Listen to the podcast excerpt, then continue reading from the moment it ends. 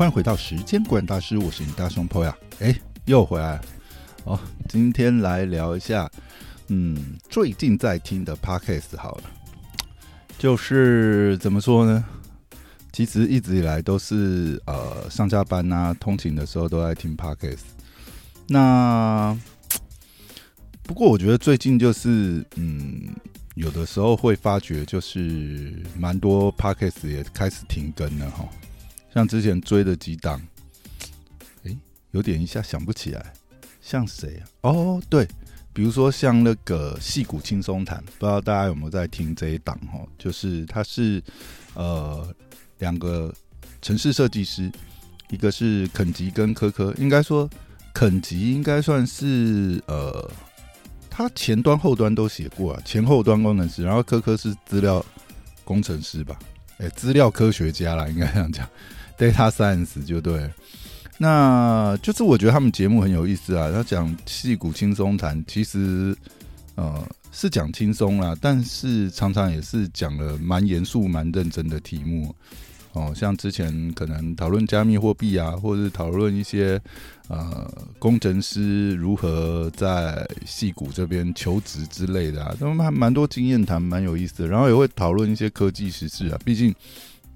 都是在新创公司嘛？我记得肯吉之前在哪一家？他好像是在一个，哎，类似 PayPal 是不是？哎，突然有点忘记那家公司的名字。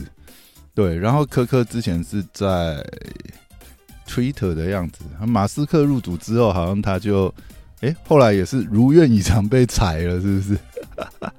呃，反正蛮有意思的。我觉得就是说，呃，透过台湾人的视角在聊戏骨啊，所见所得跟一些科技时事新闻，然后有时候也会聊一些，我我觉得他们蛮有趣的，像常常听到他们在聊那个什么呃游戏啊，比如说 Switch 之前啊《王国之泪》刚上的时候，他们有聊一集《王国之泪》，我觉得蛮有意思。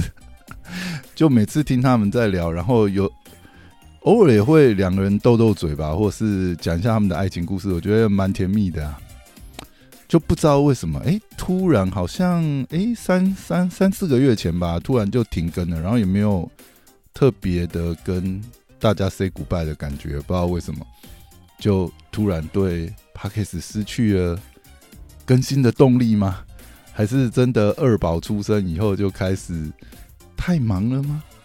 你在呢，因为因为我也不算是真的很死忠的粉丝啊。听说他们有开 d i s c o 也有一些社群，但我并没有去 follow 这些社群。平常就是听 Pocket，然啊 p o c k e t 突然停更，对我来讲就突然少了一档节目，那所以就只好一直在找有什么节目可以补上啊。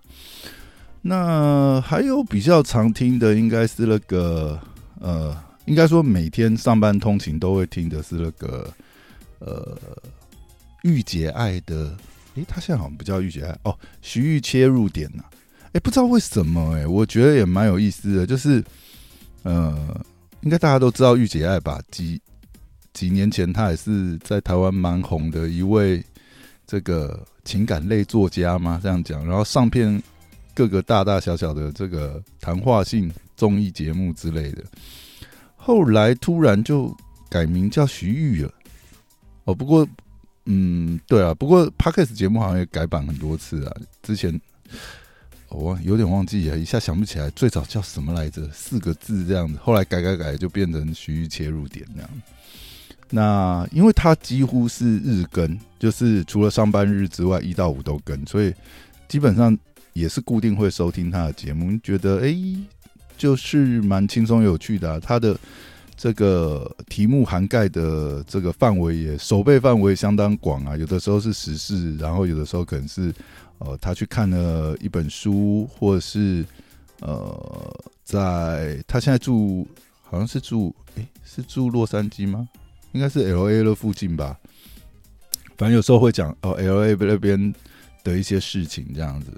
然后最近一集好像是聊到什么，呃，他带他的弟弟去看 NBA，蛮有意思的。就是，嗯，也觉得这个这个节目陪伴蛮多通勤时间呐，觉得蛮好的。每每天这样子用个一点五倍速，大概差不多可以听个呃十到十五分钟吧。因为他节目大概不会超过一集，大概不会超过三十分钟，所以我通常是开一倍一点五倍速听嘛，大概就十五分钟把它听完了之类的，还不错。这这个节目我也是蛮推的。然后最近有嗯。算是重新重新挖掘吧，呃，重新去听吧。就是呃，理科太太的理科 PD，因为当时呃，他也算是为什么成立 p a c k a g e 最主要是他之前那个智商笔记事件嘛。那他因为这样，他就说：“哦，好，那我就免费公开，把智商笔记的内容反正都整理好了，到时候就是录成 p a c k a g e 给大家听。”那他前面一开始我听的时候，其实。因为我觉得这张笔记本来就是一个蛮沉重的。如果说它里面又要谈很多他自己的一些东西，或者是呃他婚姻跟前夫之间的，我那时候就很不看好这样子的内容，因为我觉得这个内容不但言上的几率很大，而且另外就是嗯，因为我不太确定他想要表达什么，所以后来他刚开始录的时候听了几集，就嗯不是。很合胃口，然后就停更停追了好一阵子。那最近我是觉得蛮有意思，因为突然发觉，哎，他开始固定跟一些，比如说他的这个电商的执行长吧，还是行销长之类的 fit 这样子。然后最近几集几乎都是跟吃吃哦，因为大家应该知道吧，就是如果有追他 YouTube，应该知道他跟吃吃现在是共享办公室，哎，真的是好姐妹的关系呢。那听他们聊天，其实我觉得，应该说他们做节目的那个风格，感觉很像，就是他们在聊天，然后理科找到了一个题目来一起来分享，或者是一起来谈论一个呃，有的时候是观念，有的时候是一些观点吧。那毕竟理科就是大姐姐嘛，然后对上吃吃，我觉得两个人冲撞的火花是蛮有意思，而且其实。真的这样子听 p o c a s t 真的比较容易知道一个人的个性吧？就理科根本就不像是，根本就不像女性啊，完全是男性思维啊，就是很逻辑思考这样子。然后看对上吃吃吃吃，就感觉是一个恋爱脑，就完全是情感导向的这样子一个角色这样。所以他们两个有时候聊这个观点碰撞出来的这个话题，我是觉得还蛮有意思的。而且最近几集的题目就是。听他们聊起来就嘿，蛮蛮蛮有意思的，也是会有一些收获啊。毕竟都是一些呃人生经验嘛，对不对？不管说哦，可能被酸民攻击啊，或者是说怎么调试自己心，其实还是有一些可能跟他们之前的一些经历有关系的事情。我觉得呃蛮有意思。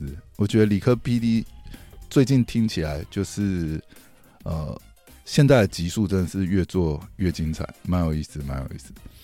好，然后再来也很常听，几乎是每周必听的，应该就是那个制作人们这一档节目是由九面的制作人，然后放火陈辉、王思佳的制作人聂小聂，还有前上班不要看的这个制作人 AK 三个人联合主持的一档节目哈。这个节目刚开始的时候，我觉得他们一开始可能也在摸索啊，所以前面讲当然也是讲很多幕后，但是我觉得后面几集就是他们现在就是可能会邀请同样然后不同型类型的制作人来聊这样子，然后有的时候也会做一些他们可能觉得有趣的创作者的访谈吧，比如说像是。这个呃，之前是访了那个西兰嘛，然后还有一集我觉得印象蛮深的，是访那个中子通的经纪人兼制作人吧，芝芝。然后还有一集是我觉得也是蛮值得一听的，是访问那个谁，呃，诶，之前那个米莎啦，米莎，对对对对对，后来去当 A V 导演的米莎。哦，就蛮有意思，因为一方面他们邀请的人其实平常很少，很少好像去别的频道 beat 吧，尤其是 podcast 类型的，然后讲的内容我觉得也是很有趣耶，就是其实这些呃幕后的制作啊，这些内容啊，其实当然啦，之前也有一些 podcast 是呃幕后的人出来制作，但是毕竟可能知名度或聊的内容的方向性吧，因为我觉得毕竟这三位制作人，那九妹的制作人不用讲也是百万等级嘛，那聂小聂现在手上也是好几个百万 YouTuber，对不对？那 AK AK 好像比较。没有特别讲，还是 A K 好像现在是在聂小聂那边上班呢，感觉讲起来听起来好像是这样。那反正他们是比较娱乐导向的啦，也蛮会做效果。就其实他们也几乎等于是目前的角色了吧？你看，像这个九妹的制作人，现在自己也有自己的频道嘛。然后，呃，在九妹的节目里面，从话外音这样的角度，其实就蛮像之前那个一日一日系列的这个这个谁啊？诶一日系列那个制作人叫什么来着？嗯，好，没关系，大家知道我讲谁就好了。我一下忘记他叫什么名字，就跟一日系列制作人一样，常常是当这个话外音，然后后来也开始逐渐露脸嘛。所以九面的制作人其实他，我觉得某种程度来讲也算是半个目前的角色了吧。然后聂小聂也是蛮常出现在目前，A K。那大家对他印象最深，应该就是何昌奎吧，对不对？之前上万不要看，就几乎每个人都要去前台出镜啊。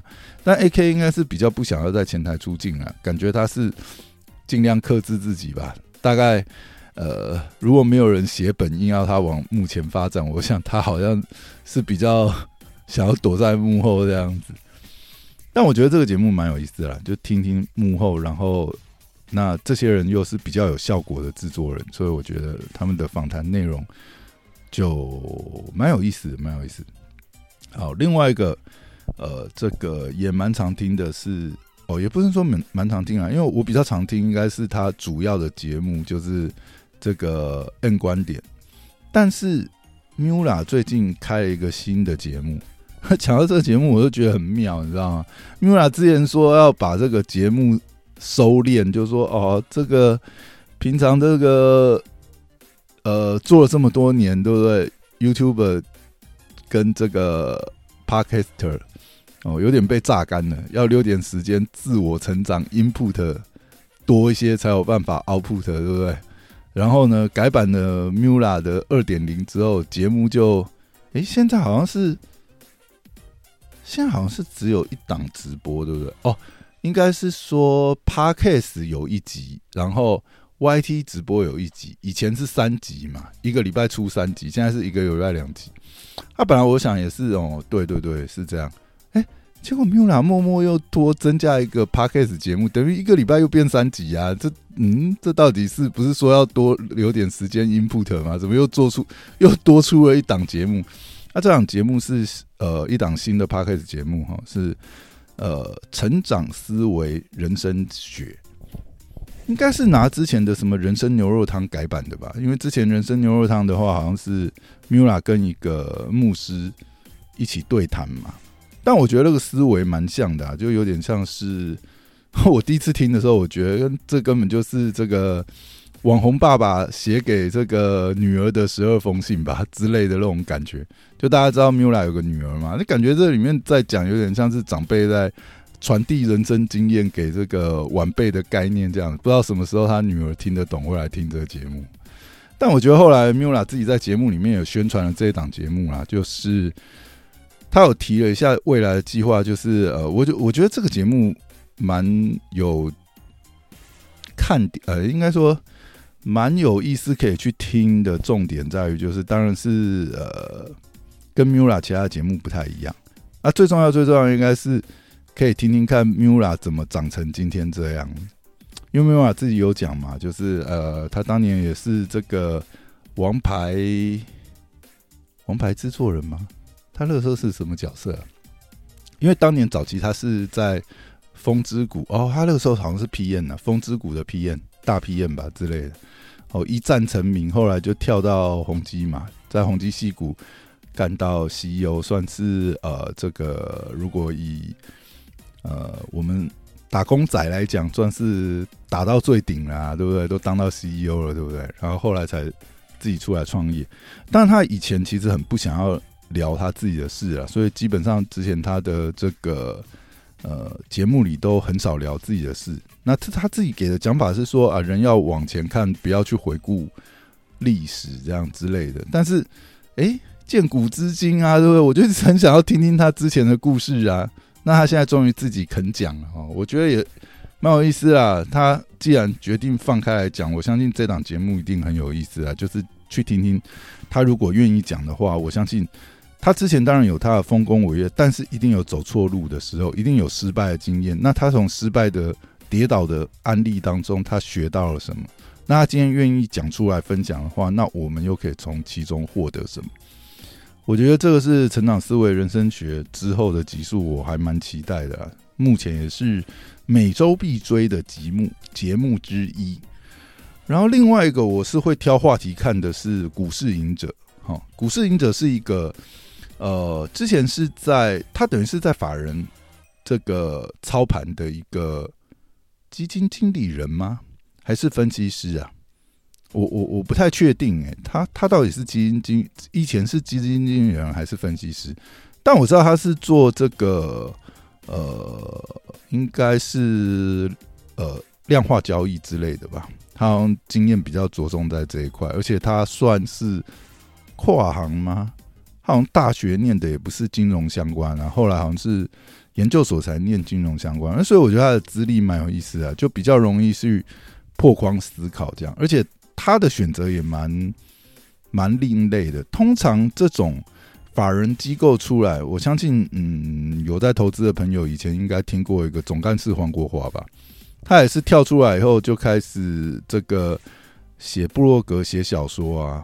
那他当时是想是他的讲法是说啊，从法人机构出来以后，还是很多人问他投资的问题，他也懒得一个一个回答，他干脆写部落格，叫大家自己去看就好了。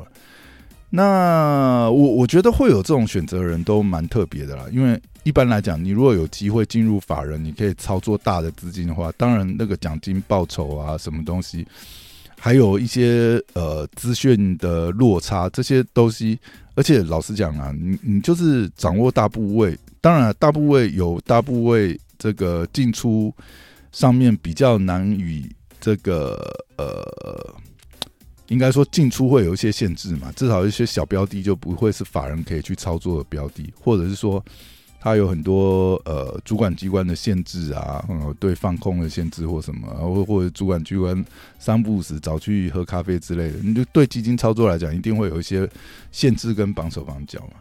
但是毕竟你身在一个大大的机构、法人机构里面，不管是那个呃光环啊，或者是呃操作绩效的这个稳定这些。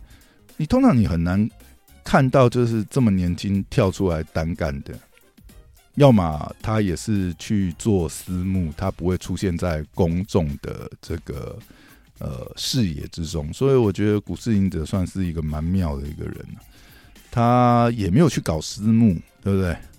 他就变成一个 KOL 自媒体了。那当然，我觉得以他的背景来讲，他出来也不可能去。鬼扯一些有的没的啦，所以听听他从法人机构出来的这个，不管是选股啊，或者是因为投资跟人生很像嘛，怎么去看他的投资操作跟锻炼这个呃投资进出的这个纪律啊，我觉得也是一档蛮有意思的节目。不过我是会挑他的主题听啦，因为我觉得有些题目我真的没兴趣，我就不会听。这也是为什么，其实像我几乎都不听古癌。老实讲，这我要讲一个我自己的偏见呐，哦，因为古癌其实老实讲，他完全没有在标题写他这一集要谈什么。那某种程度来讲，我觉得他就是他就是每一集想到什么就录什么，然后事后也没有想要帮这个节目下个主题，就随便打一些符号就丢上去了。那我根本不知道我会听到什么。那有那么多节目选择的情况下，我真的是不会去听，我都不知道我会听到什么主题的这样的一个 podcast。所以基本上古玩我真的是不会听，除非偶尔哦有人提到，就说哎这集蛮不错，讲到什么什么啊，我知道我会听到什么话，我可能就会去特别去听那一集。但他的集集数里面，我不能说里面没有东西，但是我在觉得里面很多东西，它当然啦，比如说回复读者留言啊，或者讲一些什么东西的，有时候真的是很偏呐，真的，嗯，所以嗯，没办法，我就是不会追这样的节目。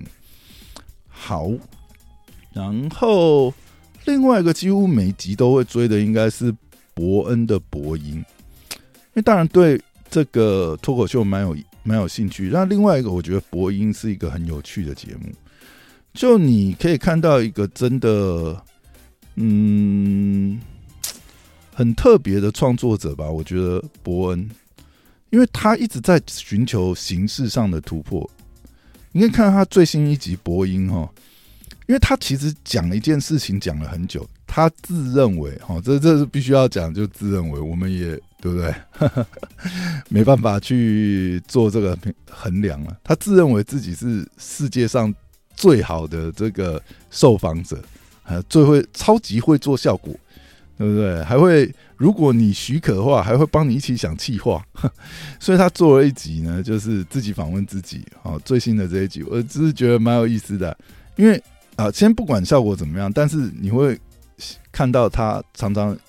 不管是从表现的形式上，或者是他自己有谈到一些他想要做的梗啊，比如说他这一集有提到，就是说，呃，他在。贺龙夜夜秀第一集上去说要做这个脱稿演出的时候，其实脱稿演出的那个桥段或内容也是在他事先预想的规划当中，你就觉得这个人其实是真的是很有意思的。他帮他的这个想了很多部，最重要的当然是呈现出来的效果嘛。即便是呃，我要让观众误以为是脱稿演出，这个脱稿演出的范围我也要保证它是精彩，所以是有安排过的。所以当年他。演出了一段这个呃假装这个抠奥韩国语，对不对？实际上也是安排好桥段，就可以不难发现他对于表演呈现的坚持啊，就主要嘛，重点节目的呈现要让观众开心嘛，要这个整个是呃有趣的。那你要达到这个呃结果的话，可能就没办法那么放飞自我，或者是说你有限度的。有限度的放飞自我，那个框架你可能还是要掌握住。嗯，觉得蛮有意思的。播音也是我几乎每周都会听的节目之一。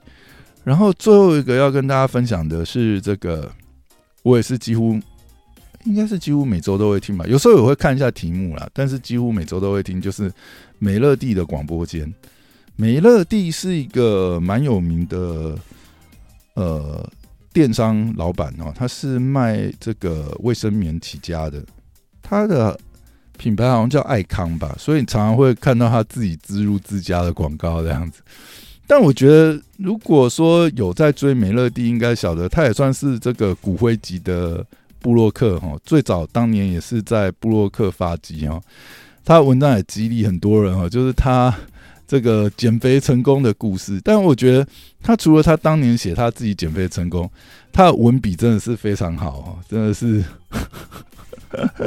我觉得早年骨灰级的布洛克啊，这个文笔都是非常有趣，而且都是嗯，就是那个年代的网络文学吧，我觉得有那一种调调。如果说比起来，后来比如说 YouTuber 常常会说哦，为什么 YouTuber 影片跟传统媒体的影片不一样？因为 YouTuber 拍出来的影片很有网感，或者现在说呃，TikTok、抖音啊，或者是什么小红书啊，拍的那个逻辑又是不一样逻辑。每个时代有每个时代的网络逻辑、网络语言跟文化。